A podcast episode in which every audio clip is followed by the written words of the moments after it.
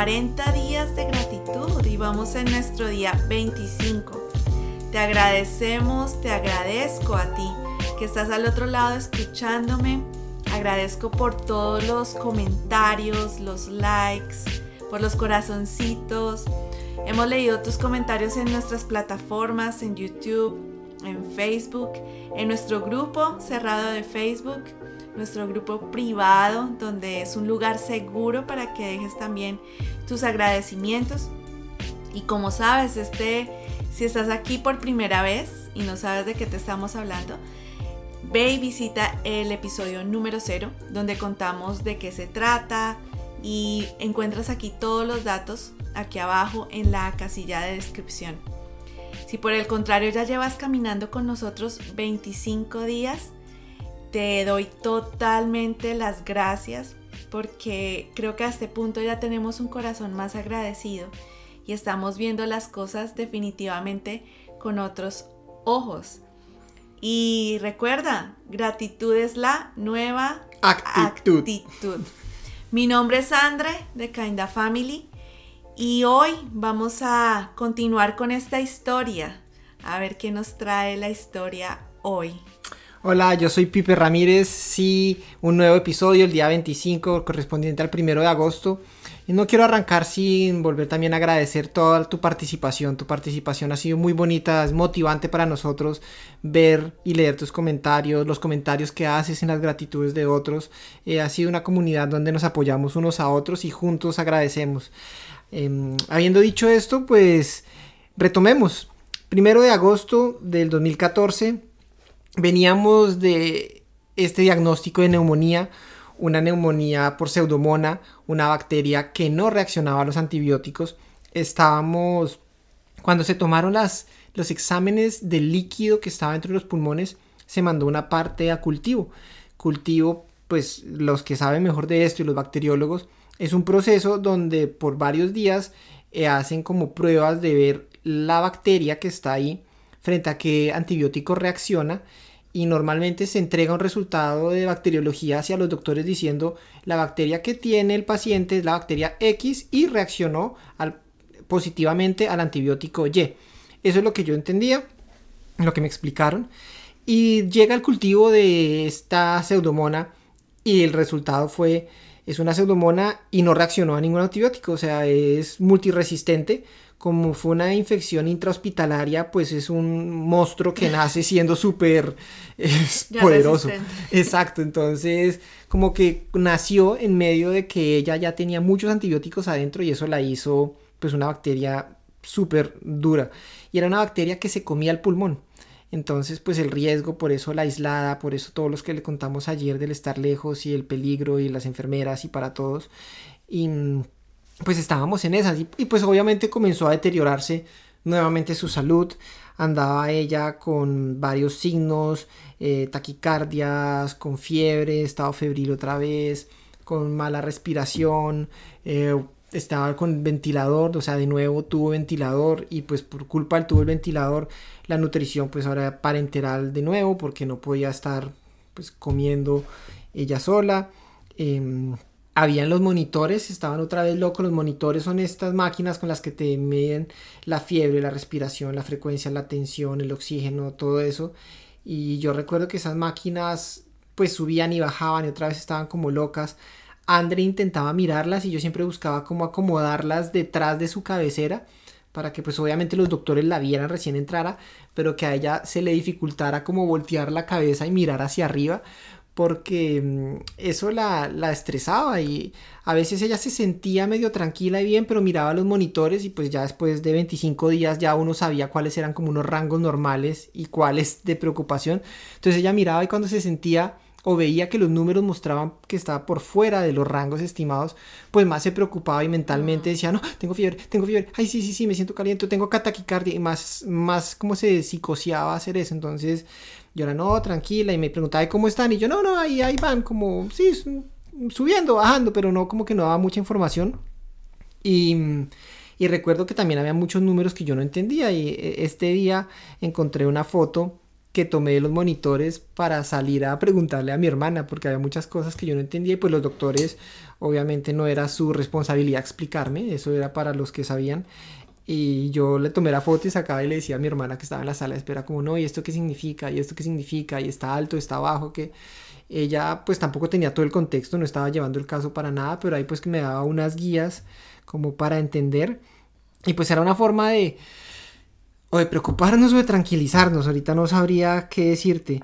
Eh, a ella le volvieron a sacar más líquido de los pulmones a través de un procedimiento con tubos, como para ver si el pulmón que ya tenía un derrame interno, pues comenzaba a sentirse mejor. Em, y pues en todo esto, al, al, resultado este del antibiótico que no funciona, que ningún antibiótico funcionaba, pues los doctores comenzaron a hacer experimentos con antibiótico. Entonces metían por las venas unos antibióticos y otro y ahí van como probando.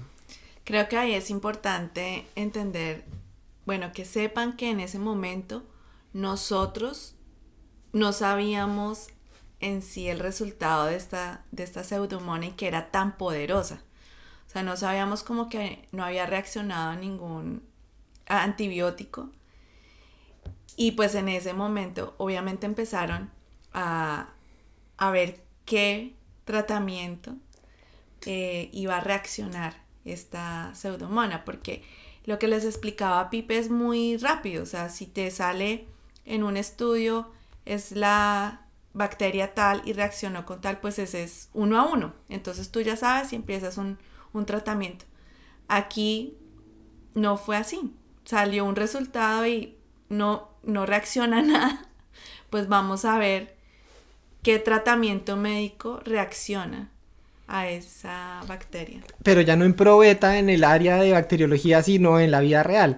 Entonces comenzaron por la mañana con unos antibióticos que recuerdo que le quemaban mucho el brazo a Andre por lo fuerte que era, entonces cambiábamos a otros, pero entonces también le dolían, cambiábamos a otros que le hacían tener taquicardia o le hacían sentir mareada o le daban dolores de cabeza.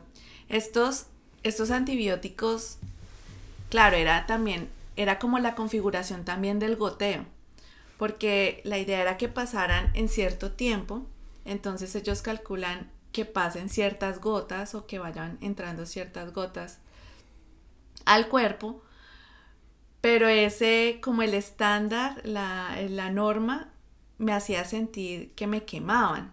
Entonces cada vez que yo sentía que me quemaban y en, en ese, en ese bueno, pues tratar de entender cómo iba a funcionar, pues también había un momento donde ponían dos al tiempo y entonces que fue como los primeros procedimientos y resulta que esa, esa mezcla era una mezcla bomba porque se cristalizaban. Entonces se cristalizaban y al entrar a la vena entraban cristalizados. Entonces se imaginarán el dolor también que sentía y la, sí, la, la, sensación de que me quemaba, me dolía. Cuando sentía que entraban más rápido, pues sentía era que me estaban quemando todo el cuerpo. Y la cristalización comenzaba así, en dolor en las venas, pero después se cristalizaba el catéter, el tubito por donde iba. O sea, imagínate que tú metes agua en un tubito de esos y lo metes al congelador y se pone así duro como... Eso pasaba. Entonces uno veía que mezclaban los antibióticos y a los 10 minutos pues ya después de que le comenzaba a quemar, el tubo se cristalizaba y, cambie. y les tocaba a las enfermeras, venga y cambie todo. Entonces reemplace sonda, reemplace catete, reemplace tubitos, no sé qué, y ponga el otro. Y ahora un poquito más lento, a ver si más lento no se cristaliza. Y otra vez a la media hora no, se descristalizó, entonces ahora cambio, entonces ahora ponga primero uno y después el otro. Pero duele mucho, entonces más despacio y ya no eran 30 minutos que pasaba el antibiótico, sino en dos horas y se juntaba con el siguiente. Y eso fueron días de experimentos y no, no, no se podía. Entonces eh, recuerdo que pues, en la tarde o noche se tomó la decisión de pasarlo directamente a la yugular. Eh, se retiraron algunas sondas de las muñecas del brazo y se le metió una sonda a André por el cuello directamente a la yugular, a una de las venas o arterias, ahí me, disculpan, principales del cuerpo para bombear este, esto, esta mezcla de antibióticos. Entonces, como, como entraba directo, dolía menos y como podían pasarla más rápido, pues ya no tenía que mezclarlo. Entonces podían pasar primero uno y después el otro, pero terminó ella con un, una cosa conectada al cuello que tenía como nueve, llaves. nueve llavecitas que eran los tubos que venían unos de suero, otros de un antibiótico, otros del otro. Entonces venía una enfermera, prendía una máquina, abría una llave, después venía, se, se pitaba y cerraba esa llave y abría otra. Eso era una configuración súper loca y son nueve porque tengo las fotos donde uno las cuenta y eran nueve tubos directos conectados al casi que al corazón para, para ver qué se podía hacer. Y, y recuerdo una conversación con uno de los doctores que me decía, bueno, que yo le decía que por qué oramos, qué hacemos. Y me decía, Felipe, pues para que algo de lo que estamos haciendo funcione. Estos son casos no vistos, son, son casos clínicos de los que no hay una teoría, donde hay una, una documentación de qué hacer y pues estamos aquí no, experimentando, pero no en el sentido de, de experimentar de ahí vamos a ver qué sucede, sino experimentando a ver cuál reacciona, cuál puede hacer lo, lo que hay que hacer. Eso, eso fue duro. Ese día por la noche a las 7 de la noche puse el estatus de Facebook y se los leo. Decía, Andrea ha mostrado signos de respuesta positiva ante la cantidad de antibióticos que iniciamos ayer para combatir la neumonía y la falla cardíaca asociada. Muchos exámenes faltan por normalizarse, pero uno que otro mejora. Seguimos confiando en Dios. Hoy estamos iniciando estimulación de, de intestinos con nutrición por sonda, intermitente. Pedimos a Dios que el intestino responda de manera correcta y pronto podamos pensar en alimentación normal. Clínicamente ella se ve mejor, más despierta, animada, escribiendo y con mucha fe. Es indescriptible verla en esa cama con tubos, cables, catéteres y sin poder hablar, con las manos sujetas para no hacerse daño y aún así escuchando alabanzas y levantando las manos a nuestro Dios, hasta donde los amarres se lo permiten. Doy gracias a Dios por la mujer que me ha dado y le pido que su recuperación continúe y que acorte los tiempos en esta clínica y esta situación. Al leerlo, hasta iba al estado, al, leerlo recuerdo que, que es claro, yo llevaba el celular y ponía música a veces de YouTube, a veces bajaba canciones em, para darnos ánimos, o sea, puede que allá pareciera que yo se las llevaba a ella, pero cuando yo las escuchaba también decía esto es para mí, porque uno también se desanimaba mucho. Y sí, así vivimos este día, el día 25. ¿Y tú, amor, André, por qué agradeces? Yo quiero agradecer la ciencia.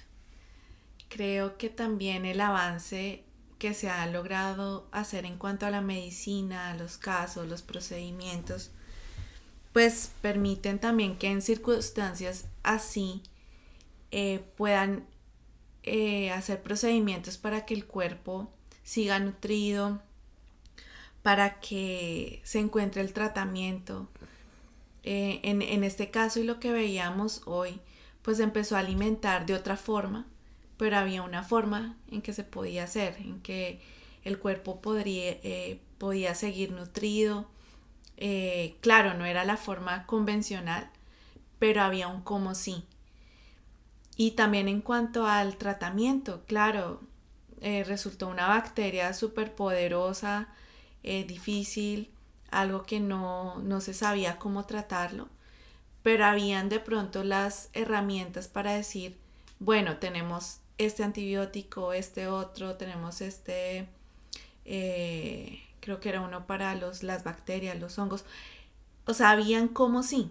Claro, no sabía, no se sabía cómo, cómo jugar con esos, eh, mezclándolos, intercalándolos, pero sí había unas herramientas base. Entonces, agradezco a la ciencia por todos los estudios que, que, han, que han llegado hasta acá para, con el fin de eso, de salvar vidas. ¿Y tú, Pipe, por qué das gracias hoy? Yo agradezco en el estatus de Facebook de ese día decía que da gracias por la mujer que Dios me dio y eso era a ti. Aunque sé que ya lo dije antes y la idea no es repetir, pues entonces voy a decir más de una. Uno es sí, te gracias por eso porque cada situación difícil que se presentaba tú como que la mirabas con optimismo. La mirabas con, no, bueno, esto es temporal, o sea, hemos salido de otras, saldremos de estas y escuchaba la música y las canciones y alababas y como decíamos en otros episodios, decías, amor, antes de que te vayas, amárrame las manos, acuérdate, pero lo decías con paz, lo decías con alegría, eh, con contentamiento, más que alegría de, eh, no, con un contentamiento de yo sé que es lo mejor, Yo sé que es lo mejor por más duro que sea. Y, y por eso yo sé que yo escribí eso ese día. Eh, entonces doy gracias por ti. Y como eso ya lo había dicho, para no repetir, también doy gracias porque los doctores no se rindieron y no dejaron de intentar. Los doctores siguieron intentando y hubo muchos intentos fallidos pero habían intentos y en eso aprendían y aprendimos que rápido dolía, aprendimos que lento se juntaba con el otro, aprendimos que juntos se cristalizaban, aprendimos que uno por una mano y otro por la otra, tampoco el cuerpo lo soportaba y finalmente en ese aprendizaje se llegó a que directamente a la yugular estaban entrando y estaban funcionando y no dolía. Entonces agradezco eso, el no rendirse. ¿Y tú, que nos estás escuchando al otro lado, por qué agradeces? ¿Cuál es tu gratitud hoy? Si vienes ya 25 días con nosotros siguiendo el challenge, creo que la ruta del challenge está bastante llenita. Entonces ve a tu cuadernillo, ya sabes, estamos en el día 25, ve y escribes tu gratitud, tómale una foto o escribe en algún comentario dentro del grupo privado de Facebook. Eh, comenta, taguea, usa el hashtag numeral 40G Challenge o el numeral gratitud es la nueva actitud. Sí, como André dice, nos hemos dado cuenta ya por sus fotos, comentarios y sí, por todo lo que nos ha mostrado, que el cuadernillo de pronto se quedó chiquito.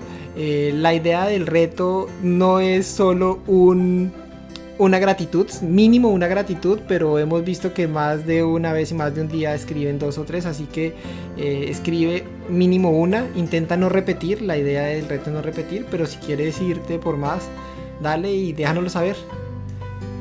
Entonces recuerda, eh, nos encuentras en nuestras redes sociales como kindafamily.ca, eh, busca el podcast es poner en YouTube es más fácil ponerle una campanita para que te notifique. Si aún no lo has hecho, que lo hagas. Con eso sabes, mañana tan pronto salga el siguiente audio, lo encuentras rápidamente.